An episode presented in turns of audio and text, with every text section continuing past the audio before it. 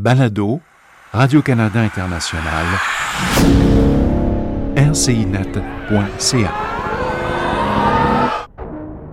Portrait de noir au Canada, épisode 19. Dany Laferrière, écrivain contemporain et journaliste à l'Esprit libre. L'écrivain, scénariste et réalisateur canadien Dany Laferrière naît en Haïti en 1953. En 1976, sous le régime de Jean-Claude Duvalier, alias Baby l'un de ses amis, journaliste, est assassiné.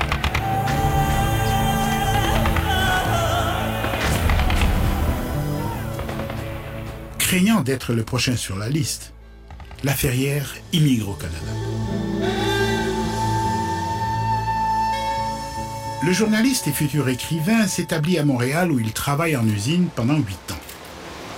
Cet emploi, dit-il, l'a forcé à s'extraire de la classe moyenne dont il était issu et a fait de lui un meilleur écrivain. En Haïti, Dany Laferrière avait fréquenté une école prestigieuse. Sa mère était archiviste et son père avait été journaliste, diplomate et maire de Port-au-Prince. Laferrière éprouve un attachement profond pour sa grand-mère. Enfant, il essaye de la dessiner, cherchant à montrer combien elle est merveilleuse. En vain.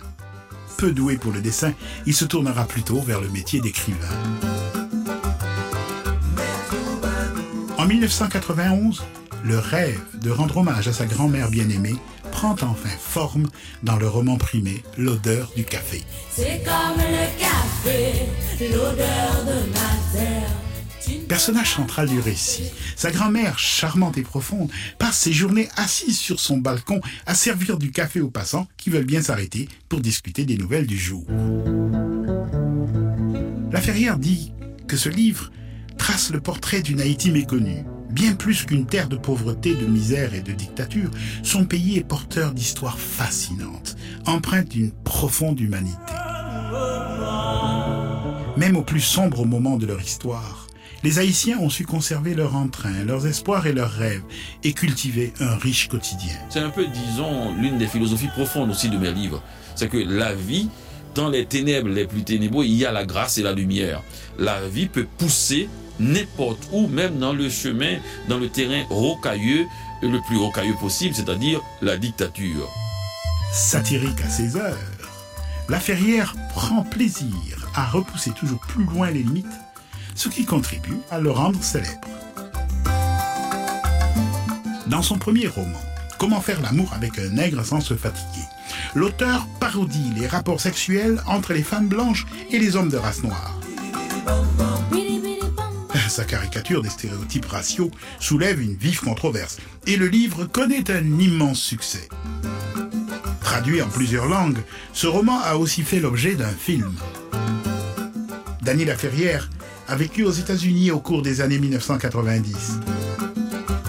En 2002, le prolifique auteur est revenu s'établir à Montréal pour le plus grand bonheur de ses nombreux admirateurs.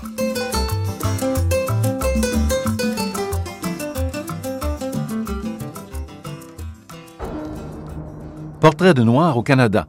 Écoutez l'épisode 20. Michael Jean, de journaliste à gouverneur général du Canada. Balado Radio-Canada International, rcinet.ca